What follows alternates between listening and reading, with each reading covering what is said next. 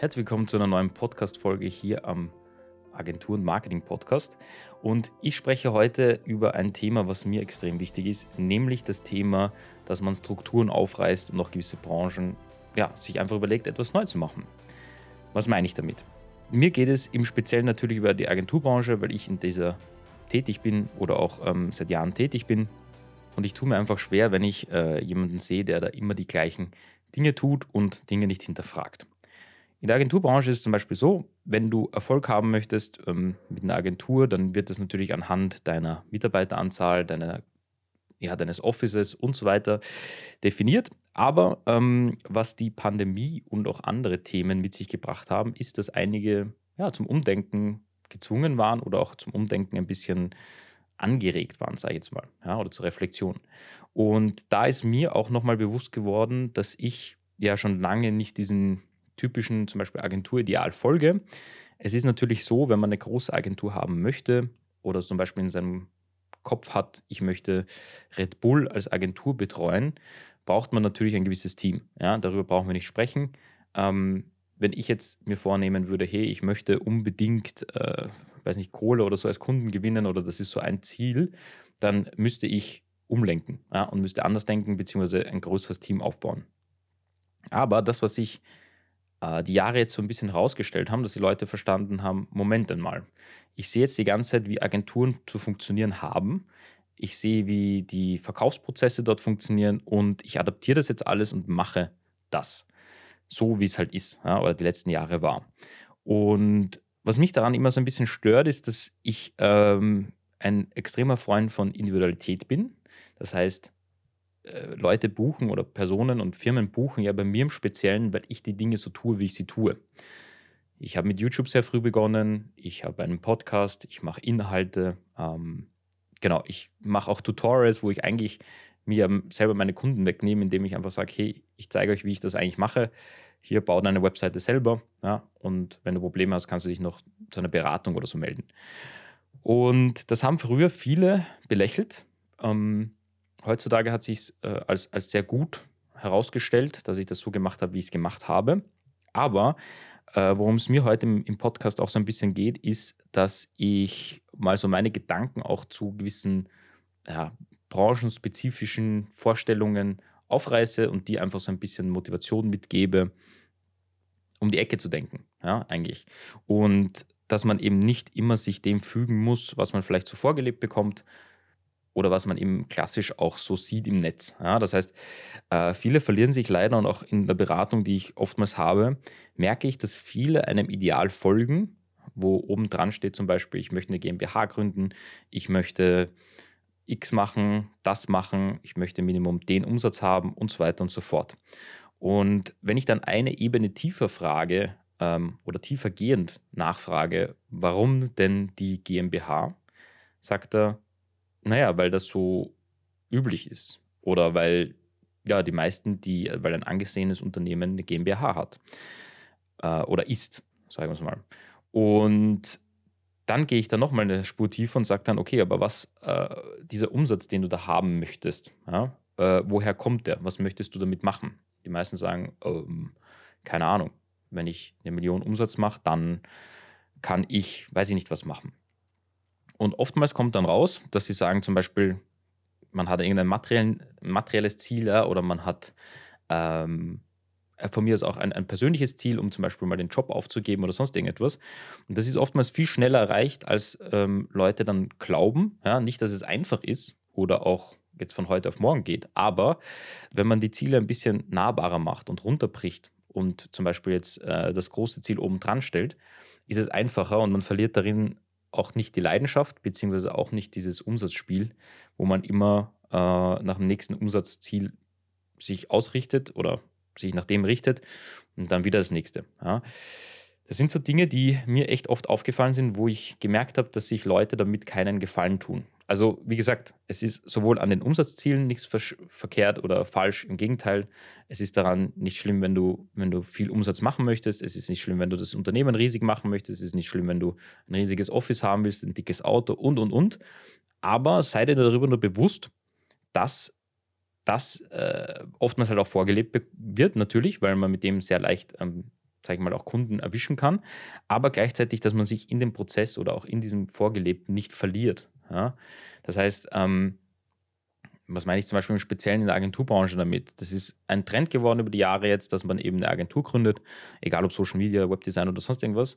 Und ähm, manche, glaube ich, ein bisschen das Gefühl haben, sie machen auch damit das schnelle Geld oder viel Geld und merkt dann, dass nach einem halben Jahr oder so die Luft raus ist oder nach einem Jahr äh, spätestens, weil sie dann merken, okay, wenn ich da 10.000 Euro im Monat mache Umsatz, äh, ist das ja doch viel Arbeit. Ja? Das heißt, ich habe Projektphasen, ich muss Recherche betreiben, ich muss mich in den Kunden einversetzen, ich muss mir Prozesse aufbauen. Ja?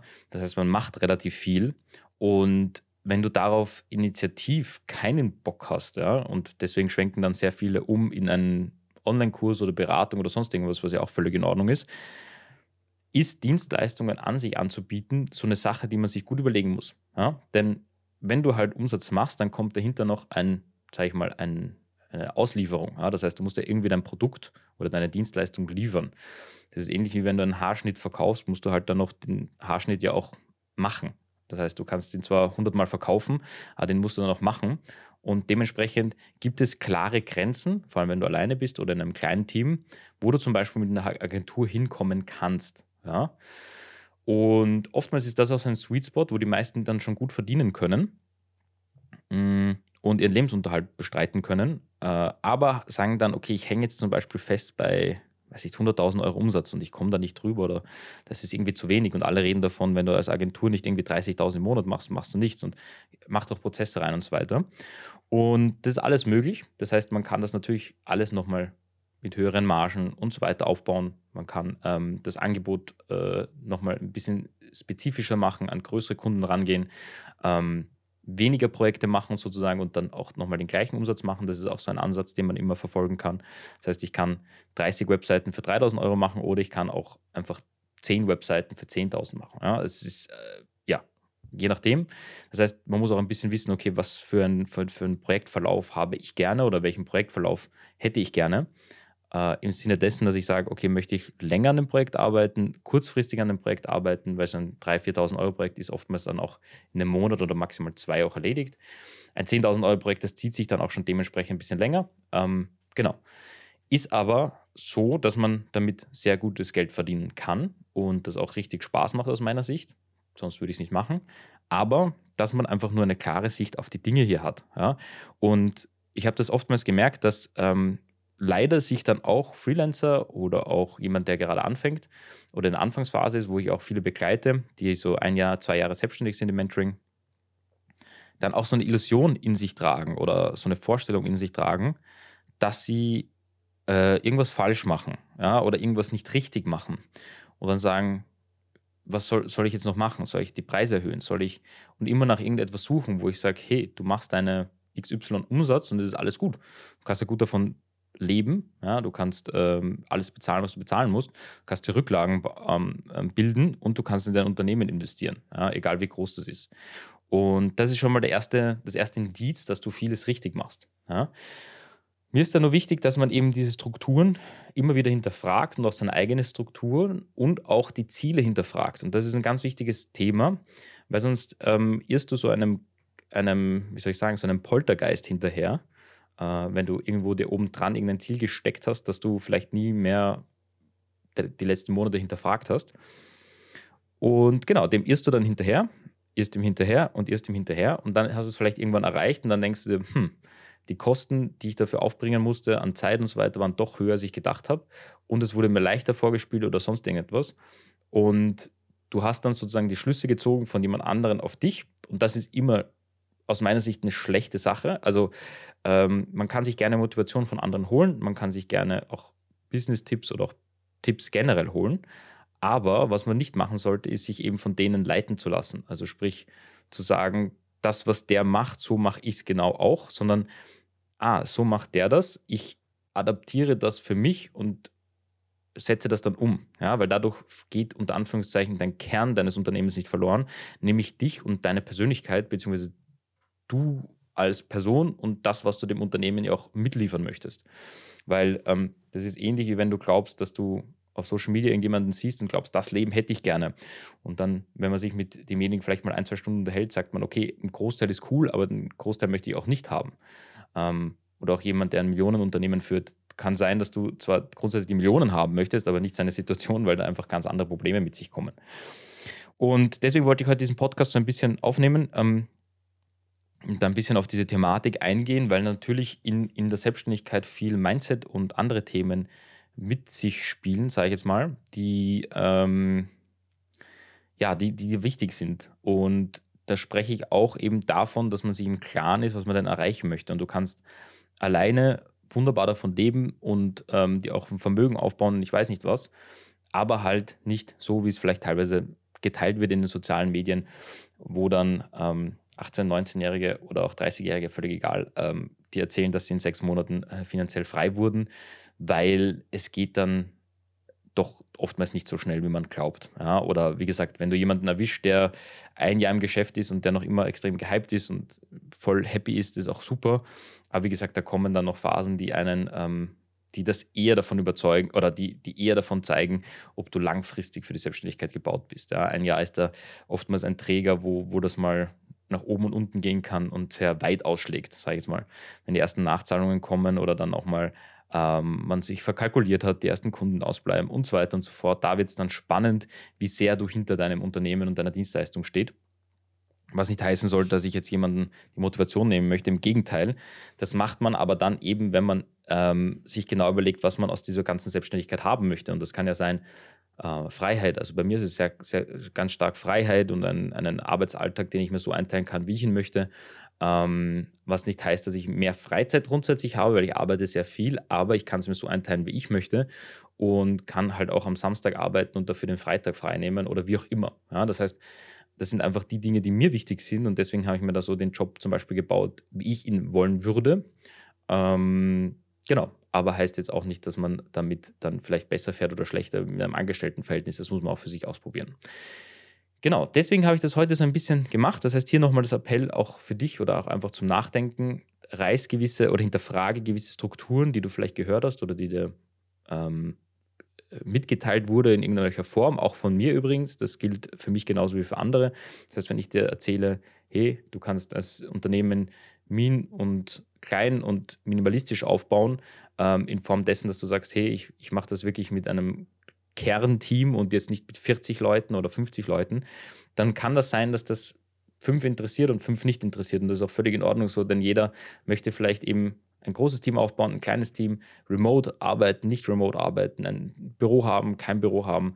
Das kommt auf so viele Faktoren an, aber da, deswegen ist es umso wichtiger, Strukturen zu hinterfragen und auch das, was dir jemand anderes erzählt, zu hinterfragen. Und ähm, sehr wohl den Mehrwert daraus zu ziehen, so wie jetzt zum Beispiel aus dieser Podcast-Folge, dass du sagst, ha, der Nikolaus hat da echt coole Sachen angesprochen, aber gleichzeitig dich dann hinzusetzen und zu sagen, hm, ich überlege mir jetzt mal kurz, was, welche Points ich davon cool fand und welche ich vielleicht nicht so gut fand und das ist auch wichtig, ähm, weil Hinterfragen eines der wichtigsten Dinge ist, die man in der Selbstständigkeit oder auch in einem Unternehmensaufbau etc. haben sollte, um Strukturen zu hinterfragen. Weil, wie gesagt, irgendwann sind auch Strukturen veraltet. Ja? Das heißt, ähm, wir, wir, kennen das alle, diese typischen Marketing-Funnel und so weiter. Das hat früher ganz anders funktioniert als heute. Ähm, auch zum Beispiel Webseiten haben früher ganz anders funktioniert als heute. Wenn man sich 20 Jahre zurück die Geschichte anschaut, waren das super einfache Webseiten, wo kein Design oder irgendetwas mitgespielt hat. Das heißt, die Kosten waren die gleichen, aber heutzutage muss man um einiges mehr machen oder, oder viel mehr mit einrechnen. Ähm, Plus die Webseiten wären dadurch auch teurer, weil es eben nicht mehr so klassisch, man gibt irgendeine Flash-Animation drauf und alle sind happy, sondern man überlegt sich da wirklich viel rein. Und genau, das ist genauso im Marketing, da, das wird immer größer, dieses Thema, und immer spezifischer. Das heißt, Facebook wird immer spezifischer und die anderen auch. Und dementsprechend ist es wichtig, dass man hier doppelt und dreifach drüber nachdenkt. Das heißt, Strukturen aufreißen, Strukturen hinterfragen, drüber reflektieren und dann noch adaptieren beziehungsweise die richtigen Punkte zu adaptieren, ist extrem wichtig und das wollte ich heute mal in dem Podcast loswerden und wollte das mal so ähm, dir zusammenfassen. Ich hoffe, dir hat diese Folge gefallen. Wenn du auf irgendeiner Plattform gerade unterwegs bist, sei es Spotify oder auch ähm, ähm Google, äh, also Apple Podcast etc., würde es mich extrem, extrem freuen, wenn du mir eine Bewertung da lässt. Ähm, einige von euch haben ja schon eine Bewertung dagelassen, inklusive mit dass ich eine sympathische Stimme und so weiter habe. Danke an jeden einzelnen von euch. Ähm, ihr könnt auch dazu schreiben, wenn ich euch kurz im Podcast erwähnen soll äh, oder wenn ihr auch Gäste habt, die ihr hören möchtet oder auch du mal als Gast vielleicht dabei sein möchtest und eben ein Business hast oder irgendetwas, was spannend ist in dem Kontext, was hier sinnvoll ist, dann lass mir das gerne zukommen per Mail oder per, per Social Media, was du auch immer findest. Und ich wünsche dir jetzt nur mehr eine wunderschöne Woche. Danke, dass du zugehört hast und wir sehen uns in der nächsten Podcast-Folge.